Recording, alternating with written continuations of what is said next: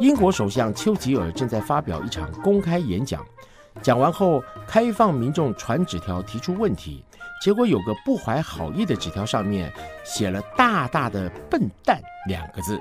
丘吉尔立刻摊开这张纸条给大家看，然后笑笑地说：“哈 哈，呃，真是抱歉，我无法回答这位观众的发问，因为他只有附上签名，却忘了写上问题呀！”啊，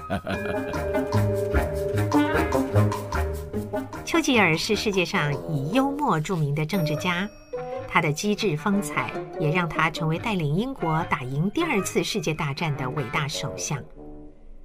笑话中的丘吉尔正面以对，见招拆招。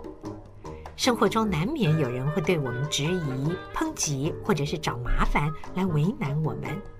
这个时候要先跳脱紧张的情绪，从另一个全然的观点来看待事情。多多练习，相信不难掌握住幽默的真谛。